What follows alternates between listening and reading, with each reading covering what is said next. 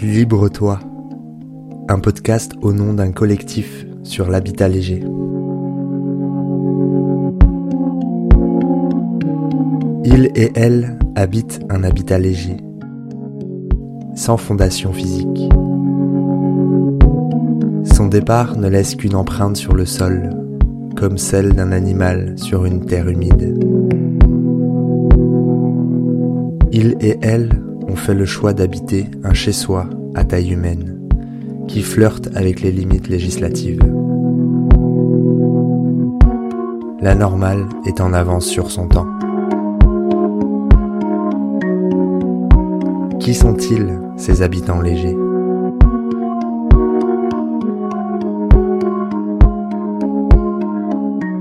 Habitons léger, habitons léger, habitons. Ici, à cet endroit-là, c'était un énorme amas de.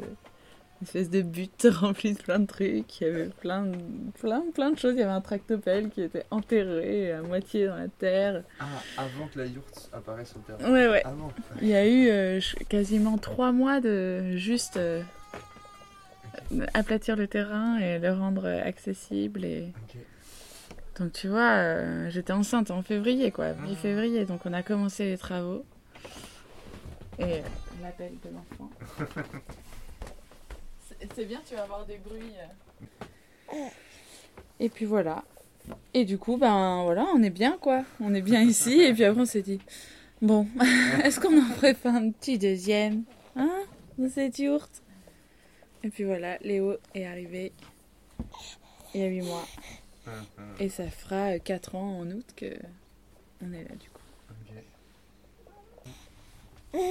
Donc du coup, euh, ouais, il y avait quand même toujours ce truc-là qui pesait et ce truc de, ben c'est une transition, donc il faut qu'on rebondisse sur autre chose. Donc tu vois, on a acheté une petite maison du côté de Redon qu'on vient de revendre. Vous avez aménagé là et acheté là-bas, c'est ça? Ouais, on a acheté là-bas il y a un an et demi, tu vois, en se disant bon ben le temps de retaper, tout ça.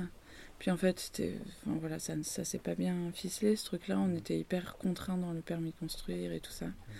Du coup, finalement, c'était pas du tout le projet qu'on avait imaginé.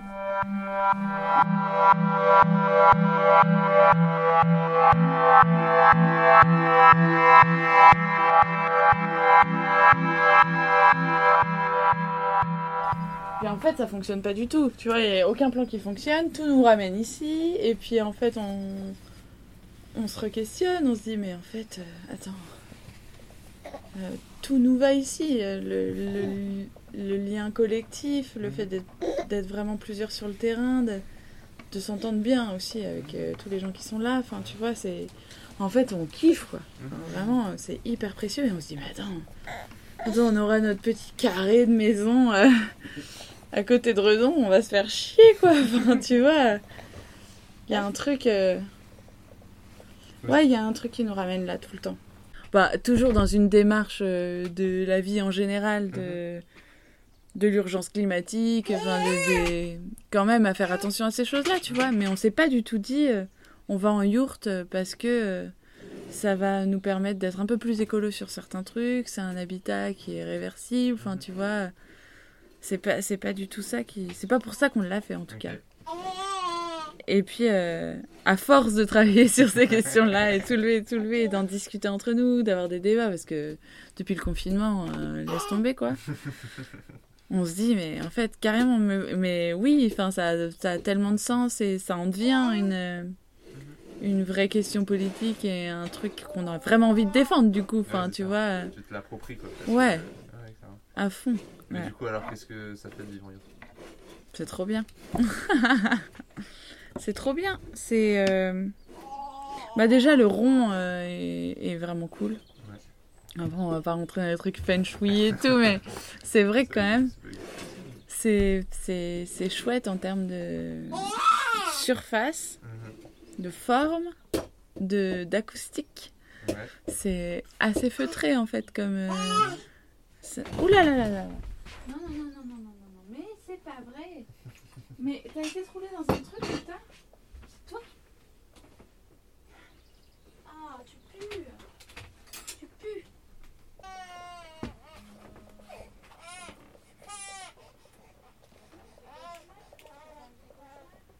ça peut être un, gros, un avantage comme un inconvénient, mais le fait d'entendre euh, les oiseaux, euh, le vent, la tempête, la pluie, ouais, c'est hyper agréable. À la fois, ça te ramène à ta condition euh, de pas grand-chose. Enfin, tu vois, dire en fait, on est bien petit face aux éléments.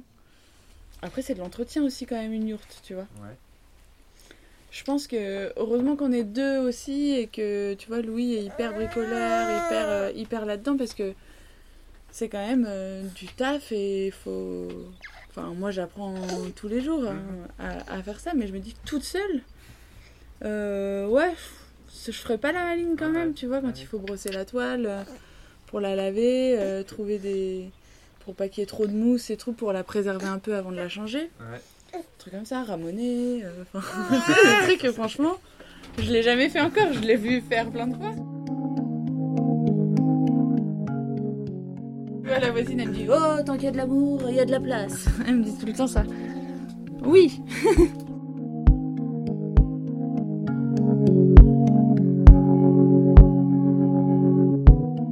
Puis après, il y, a des- il y a des questions plus existentielles de qu'est-ce que je laisse à mes enfants Ça, c'est une espèce de bon patrimoine français, là.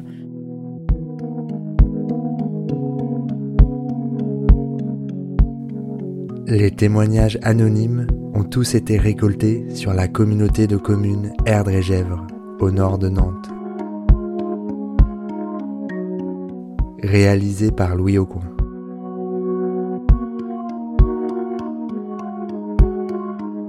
Libre-toi, un podcast au nom d'un collectif sur l'habitat léger.